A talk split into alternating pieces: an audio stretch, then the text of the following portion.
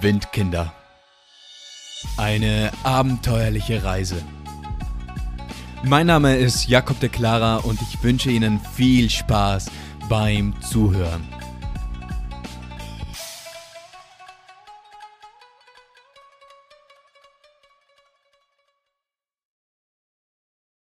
Pitch nass und Meerjungfrauen, die zweite.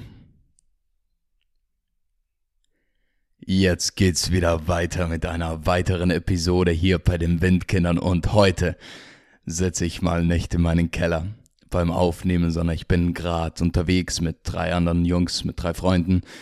Eben der Noah, der ist auch dabei und wir sind gerade mit dem Auto unterwegs, so ein bisschen durch Süditalien, Süditalien am, am Erkunden.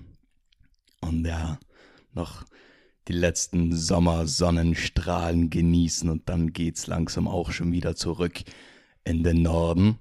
Aber auf jeden Fall, heute sind wir noch hier in Gargano und es ist schön warm. auf jeden Fall, das letzte Mal, da sind wir noch stehen geblieben in Uluwat und ich wollte ja mal etwas erzählen zu Meerjungfrauen, aber das ist das letzte Mal jetzt sicher nicht mehr ausgegangen und jetzt hoffe ich, dass es heute Platz hat. Sonst wäre es eine bittere Sache, aber das müsste schon gehen. Auf jeden Fall Uluwatu. Wir sind da ein paar Tage geblieben und dann sollte es weitergehen nach Tulamben. Das waren jetzt wieder ein paar Stunden mit dem Motorrad, aber wir hatten jetzt nicht vor, eben die ganze Strecke in einmal zurückzulegen, sondern wir hatten vor, noch auf dem Weg, so auf circa Halbweg, einen Zwischenstopp einzulegen, nämlich bei den Turta Empul Holy Spring. So, was ist das? Das dort ist eben heiliges Wasser, eine heilige Quelle und dort kann man sich reinwaschen von seinen Sünden, von allem, was man so verpockt hat im Leben. Und das wollten wir uns auf jeden Fall mal ansehen. Haben wir dann auch gemacht, war ein tolles Erlebnis, da im Wasser drin und diese Zeremonie da jetzt teilzuhaben. Und dann ging es aber ziemlich schnell für uns wieder weiter. Warum? Naja, wir haben auf den Rauf in den Himmel geblickt und da waren so dunkle Regenwolken und wir wussten, okay, wenn wir jetzt nicht langsam starten, dann könnte es sein, dass wir irgendwann mal, naja, im Regen landen. Und das wollten wir jetzt mal vermeiden. Also wieder rauf aufs Motorrad und los ging's. Aber wir kamen nicht so weit, denn die Wolken, sie kamen näher und näher und das verdammt schnell. Und das war jetzt ein kleines Problem. Denn es begann bereits nach so 20 Minuten höchstens, begann es so leicht zu regnen, so zu nieseln und wir wussten, na, ungut. Wir haben noch eine gute Strecke zurückzulegen, doch mindestens noch eineinhalb, zwei Stunden. Und das bei Regen, nee, darauf haben wir jetzt nicht so Lust. Also suchten wir zuerst mal, also nach diesen 20 Minuten, sobald die ersten Tropfen kamen, suchten wir uns ein trockenes Plätzchen und dachten so, okay, lass mal abwarten. Wir warten jetzt einfach mal, schauen, wie sich die Situation, das Wetter da jetzt verändert. Und dann fahren wir, sobald es ein bisschen besser wird, fahren wir einfach wieder weiter.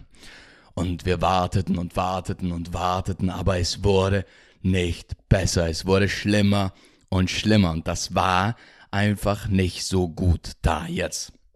Und so langsam, langsam, naja, wurde uns klar, dass wir jetzt nicht für ewig hier rumstehen können, sondern dass wir weiter müssen. Denn, naja, es war bereits Nachmittag und ein Tag, der dauert ja auch nicht ewig. Irgendwann wollten wir dann ja auch mal bei unserem Bett, das wir schon gebucht hatten, ankommen. Also mussten wir jetzt langsam uns auf den Weg machen und wir waren so, ja, okay, es regnet schon immer noch. Ja, was wollen wir machen, was wollen wir machen? Nee, wir müssen weiter. Also raus aufs Motorrad und ich hatte eine Regenjacke an. Also ich hatte jetzt nicht großartig irgendwas, ja, es schützt halt meinen Oberkörper, aber jetzt die Beine und alles, das war jetzt auch draußen im Freien ausgesetzt, sozusagen im Regen. Aber der Noah, der hatte gar nichts mit. Also der hatte nur einen Pulle, der hatte keine Regenjacke, der hatte nichts mit. Und dann saßen wir da drauf und fuhren los und der Noah, der war innerhalb von ein paar Minuten wirklich pitchnass. Also von unten bis oben durchnässt. Und, und das war eine ungute Sache, denn es wurde einfach kühler und kühler, sobald jetzt mal die Sonne weg war. Das war unangenehm. So, und wir fuhren und fuhren und der, Rö der Regen, der wurde nicht weniger, der wurde mehr und mehr und mehr und es wurde langsam dunkler und dunkler und es wurde kalt und es war auch die Straße, die war alles andere als wie in einem guten Zustand. Also am Anfang, da war schon alles noch so geteert und ja, da konnte man gut fahren, aber irgendwann, das war nur noch so eine Landstraße. Und anfangs auch noch so rudiment, rudimentär. Tolles Fremdwort. Rudimentär, so, ja, eben asphaltiert. Man sah, dass da mal Asphalt war, aber es waren jetzt mehr Schlaglöcher als wie Ebenen da jetzt drinnen. Und wir fuhren und fuhren und dann irgendwann war nur noch so eine Matschstraße, denn alle hatten, alles hatte sich so aufgelöst im Regen. Und es war jetzt richtig, richtig bescheuert, denn wir waren da jetzt mitten im Dschungel wieder mal drinnen. Es strömte, also unglaublich, wie viel Wasser vom Himmel runterkommen kann. Es strömte vom Himmel runter. Wir waren pitchpatsch nass von unten bis oben. Wir hatten verdammt nochmal kalt. Unser, unser, unsere Tankanzeige zeigte auch langsam an, hey Jungs, es ist mal höchste Zeit, wieder mal was reinzubomben, aber da war weit und breit keine Tankstelle. Und naja, das verbesserte jetzt halt auch nicht gerade unsere Situation. Aber was will man machen? Man musste weiter denn stehen bleiben. Das konnten wir nicht. Das wollten wir auch nicht. Wir wollten irgendwann mal bei unserem verdammten Hostel ankommen und naja. Aber irgendwann, da bekamen wir es einfach auch mit der Angst zu tun. Also es war nicht nur nur Kälte und unangenehm. Nein, es war Angst, denn die Straße, die war so in einem schlechten Zustand und es war einfach gefährlich, da jetzt da auf dieser Straße rumzufahren bei dieser Witterung. Es war nichts mehr Schönes. Dann glücklicherweise muss man sagen, also Noahs äh, Tankanzeige, die war wirklich schon im roten, roten, roten Bereich. Kamen wir bei so einem, so einer kleinen Holzhütte vorbei. So, das war ein Privathaus, da lebte eine Familie drin, aber die hatten wieder eben Benzin abgefüllt in Plastikflaschen. Und wir kauften da jetzt mal ein paar eben ein bisschen Sprit rein ins Motorrad und wussten wir, okay, zumindest dieses Problem ist jetzt mal gelöst. Wir können auf, wir kommen auf jeden Fall mal, wir kommen auf jeden Fall mal jetzt mit dem Sprit aus. Das wäre jetzt kein Problem mehr. Also konnten wir da jetzt mal so durchatmen für einen Augenblick und dann ging es wieder weiter. Und irgendwann erreichten wir dann auch wieder so eine größere Straße, kamen von dieser Landstraße runter, was auch wieder Erleichterung bedeutete, denn endlich war dieser Matsch und alles hinter uns und wir waren wieder auf einer asphaltierten Straße. Und dann fahren wir so entlang und es waren vielleicht noch 20 Minuten zu fahren. Also wirklich nicht mal allzu viel jetzt. Und auf den letzten Metern es waren, keine Ahnung, noch ein paar hundert Meter bis zu unserem Hostel. Da bremst der Noah vor mir richtig abrupt ab, so warm. Und ich war so, wow. Und bin ihn dann so fast reingefahren und muss auch heftig abbremsen. Und dann ist da ein Hund, eben der Noah, gerade in die Fahrbahn reingelaufen und gelaufen. Und das war so, wow.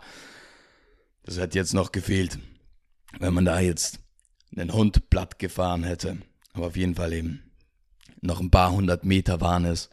Dann rein ins Hostel, rein ins Bett und wir wussten, okay, jetzt mal warm duschen. Mal schauen, dass wir wieder ein bisschen Temperatur bekommen. Ähm, wir waren ja maximal unterkühlt, zumindest so fühlte es sich an. Und dann mal ausruhen, denn sonst wäre eine Erkältung auf jeden Fall präsent gewesen. Und eben dann schlafen. Und das war dann mal so erster Tag oder eben, als wir in Tulamben ankamen. Ein bisschen ausgeruht, am nächsten Tag aufgestanden. Der Noah war tatsächlich etwas verkühlt, ich auch ein bisschen angeschlagen, aber jetzt nicht so stark wie der Noah. Aber jetzt war, es war jetzt nicht großartig etwas, so ein bisschen, ein bisschen Schneuzen, ein bisschen, ein bisschen Husten, aber nichts Gefährliches. So, und dann sagt mir, okay, heute machen wir mal rein gar nichts. Wir gehen raus auf den Strand, gehen ein bisschen schwimmen, entspannen einfach mal, kommen ein bisschen runter von den, von den Erlebnissen vom Vortag und dann schauen wir mal. Auf jeden Fall mal Entspannung. So, wir sind raus ans Meer, raus auf den Strand und wir wussten, okay, draußen im Meer, nicht allzu weit weg, also das müssten so 30 Meter gewesen sein, dort liegt ein Wrack, ein versunkenes Kriegsschiff der amerikanischen Marine.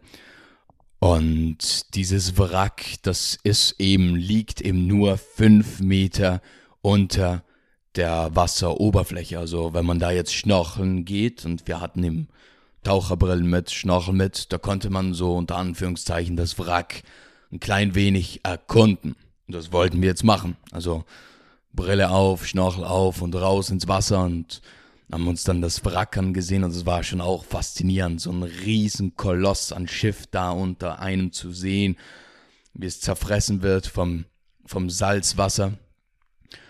Und wie wir da so schnorcheln, da sehen wir im Wrack drinnen sich etwas bewegen und wir waren so, wow, was ist denn das jetzt gewesen? Ein Fisch? Und dann haben wir weiter beobachtet, was es da sein konnte. Und dann sahen wir die Flosse vorbei wieder. Und wir so, was essen das bitteschön jetzt? Und dann irgendwann, da sahen wir es. Da waren jetzt eben Meerjungfrauen unten. Also Leute mit Meerjungfrauen, so Fischflossen angezogen und die machten dort unten eben so Videoaufnahmen, Fotoaufnahmen. Und wir waren so, aha, interessante Sache ein Kriegsschiff, in welchem Meerjungsfrauen herum schwimmen. Schön. das war's jetzt mit den Meerjungsfrauen.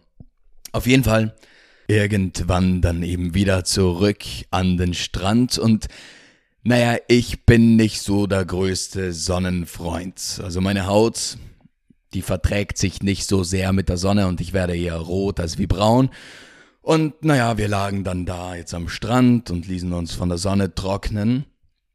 Und ich wusste sehr wohl, dass ich irgendwann wieder in den Schatten müsste, denn sonst wäre ich eher Krebs als Mensch irgendwann. Krebs. Ja, so ist es schön ausgesprochen. Krebs, mehr Krebs als Mensch. Und das wollte man natürlich vermeiden, ist ja auch unangenehm. Und wir liegen da so rum und ich hatte da jetzt die glorreiche Idee, Steine auf meinen Bauch zu legen. Und was habe ich auf meinem Bauch draufgelegt? Na ja, einen schönen großen Pfeil, der was direkt auf mein bestes Stück runter zeigte. Und es war so im, im Scherz getan, so haha lustig, aber das war eben so ziemlich ein großer, ein großer Pfeil, der was da jetzt nach unten zeigte. Und wir lagen da jetzt in der Sonne und irgendwann kam dann so ein Strandverkäufer und begann mit uns zu quatschen und wir redeten mit ihnen und ich lag da in der Sonne und dachte mir nichts dabei. Und naja, so verstrichen dann die Minuten und die Minuten und die Steine, die lagen immer noch drauf. Und irgendwann ging dann der Verkäufer auch wieder weiter und ich wollte mich auch mal umdrehen und vielleicht in den Schatten setzen. Also die Steine wieder runter und naja, wir verbrachten noch na, ein bisschen Zeit da am Strand, machten jetzt nichts Großartiges. Aber ich bemerkte schon so am Strand so, naja, vielleicht, vielleicht könnte es sein, dass ich doch etwas, etwas zu lang jetzt da in der Sonne war und dass ich doch vielleicht einen kleinen Sonnenbrand bekomme. So. Aber das zeigt sich dann erst nach, nach ein paar Stunden. Und irgendwann ging es dann zurück ins, ins Hostel. Und ich wollte dann eben duschen gehen und bin dann rein ins Bad, zieh mein T-Shirt aus und stehe so vor dem Spiegel und denke mir so, oh, das ist jetzt ein bisschen blöd. Denn was ist jetzt passiert? Naja, ich hätte es mir ja denken können. Auf jeden Fall, ich war tatsächlich jetzt zu lange da in der Sonne. Und die Steine, die haben da ja so einen Schatteneffekt. Und naja, mein ganzer Bauch, mein ganzer Oberkörper, der war jetzt schön rot. Nur dort, wo die Steine lagen, dort war ich schön weiß. Also hatte ich jetzt einen schönen Pfeil eingebrannt auf meinen Oberkörper, der direkt zwischen meine Beine deutete. Es war jetzt nicht so angenehm. Da wusste ich jetzt so, okay, die nächsten Tage vielleicht Strand oben ohne muss jetzt nicht unbedingt sein. So, aber in Tulamben, da waren wir jetzt auch nicht allzu lang, da waren wir, glaube ich, ein, nee, zwei Nächte. Denn dann ging's für uns auch schon wieder weiter in Richtung Süden. Und unser nächstes Reiseziel war jetzt die Insel Gili Travagan. Gili Travagan, warum? Naja, dort waren, sind eben riesen Meeresschildkröten, mit welchen man schwimmen gehen konnte, mit welchen man schnorchen gehen konnte. Und das wollten wir uns jetzt da nicht entgehen lassen, also raus auf Gili Travagan und dort angekommen rein ins Hostel. Das war La Bohemian Sisters oder so hat's geheißen. Und dort wurden wir schon so richtig herzlich aufgenommen. Also der Staff, der war übermäßig freundlich zu uns und zuvorkommend und, und, erklärte uns einiges zur Insel und war immer gut gelaunt und so. Und wir waren so, ah, dann haben wir mal ziemlich ein tolles Plätzchen gefunden. Wir waren dann da eben jetzt auf der Insel und sind dann auch tatsächlich eben mit den Meeresschildkröten schnorcheln gewesen und waren da mit ihnen unter Wasser unterwegs und das war schon auch wieder ein tolles Erlebnis, wenn da unter einem eine Schildkröte schwimmt mit einem Panzer, der was einen Durchmesser hat von, naja, vielleicht 70 Zentimeter, etwas größer, etwas kleiner. Und man schwimmt mit ihnen da durchs Wasser, durchs wirklich so kristallklare Wasser. Das ist schon ein schönes, ziemlich schönes Erlebnis. Und da habe ich dann auch noch einen Sonnenbrand auf dem Rücken bekommen. Also das Set war dann komplett ein schöner roter Jakob. Schön, schön, schön. Angenehm war es. Und dann eben das Hostel. Das Hostel selbst. Also der Staff, der war, wie gesagt, so freundlich zu uns und zuvorkommend und hin und her und auch immer motiviert, am Abend gemeinsam etwas zu organisieren und man könnte das machen und wir können einen Ausflug machen. Und es gefiel uns. Also das war ziemlich eine tolle Sache. Und dann meinte, meinten sie ihm eines Tages so, ja, heute Abend können wir gemeinsam mal Reiswein trinken. Das sei ziemlich gut und ja, da, da hätten wir es lustig. Also kaufen wir jetzt mal Reiswein ein. Und wir legten dann eben alle so im Hostel ein bisschen Geld zusammen, gaben es dem Staff. Und der ist dann im Reiswein einkaufen gegangen und dann kam er zurück und zurück und meinte so, okay, jetzt auf geht's und dann haben wir zusammen getrunken und irgendwann war der Staff, also der, der war einheimisch, der war ziemlich betrunken und wir alle als Touristen dann so, okay, das ist jetzt nicht so stark. Und von uns war jetzt eigentlich keiner so richtig betrunken, außer ihm er selbst, der vom Staff. Und er erzählte dann Witze und Geschichten und war nur noch am Lachen und er so, okay, lustige Situation da wieder. Und an diesem Abend, da wollte ich dann auch wieder so, so, ich meinte zum Noah, ja, ich gehe zwei Bier holen. Und da war so eine Holztreppe. Und die hatte jetzt kein Geländer oder Geländer, ja. Und ich ging da, wollte jetzt hochgehen mit dem Bier und bin gestolpert und bin die Treppen wieder runtergefallen. Und ein Bier ist dann zersprungen und unter meinem Arm gelandet. Und dann habe ich mir so den Unterarm aufgeschlitzt und hat dann ziemlich geblutet. War auch äh, etwas blöd, aber hatte eh noch ziemlich Glück, dass nichts Schlimmeres passiert ist. Und ja, was ist dann noch so passiert? Ah, was ziemlich krass war. Also wir haben dann uns auch mit dem Staff eben so privat, so in Ruhe, in Ruhe so unterhalten. Und er erzählte dann so von seiner Lebenssituation. Und er erzählte, naja, er hatte eine Frau, er hatte Kinder und die Frau, die arbeitet eben nicht. Und also er muss das ganze Geld besorgen und deshalb arbeitet er hier im Hostel und das gehört einem Franzosen, glaube ich. Und dann erzählte er uns und uns interessierte es dann eben auch, weil er betonte immer so, ja, das Geld ist schon knapp und es ist schon wenig für eine Familie zu erhalten. Und dann fragten wir ihm dann irgendwann auch mal so, okay, wie viel verdienst du dann jetzt effektiv so pro Monat? Und dann meinte er zu uns tatsächlich, naja, sind ihm umgerechnet, verdient er 60 Euro im Monat. Und jetzt müsst ihr euch vorstellen, dieser Mann, der arbeitet nicht, keine Ahnung, acht Stunden oder mal neun Stunden am Tag. Nein, der war früh morgens, als wir aufstanden. Okay, so früh morgens war es nicht, aber er war bereits früh morgens da. War den ganzen Tag, den ganzen Tag über bis spät nachts. Also das waren mindestens, also mindestens jeden Tag zwölf Stunden, was er da ablegte. War er da im Hostel und verdiente dann eben bis zum Schluss 60 Euro und musste damit seine Familie ernähren. Das war schon so, boah. Also das ist, das ist krass. Das ist schon ziemlich heftig. Naja. Und schon wieder mal blicke ich auf die Uhr und sehe, dass bereits 20 Minuten beinahe vergangen sind. Die Zeit vergeht ein klein wenig, bisschen zu schnell. Aber was soll's, dann wird jetzt wieder mal ein Schlussstrich gezogen. Das nächste Mal, da kann es sein, dass noch ein paar Kleinigkeiten zu Gili Travagan dazukommen. Aber auf jeden Fall wird euch eine Geschichte erwarten. Naja, bei welcher ich tatsächlich um mein Leben bangte.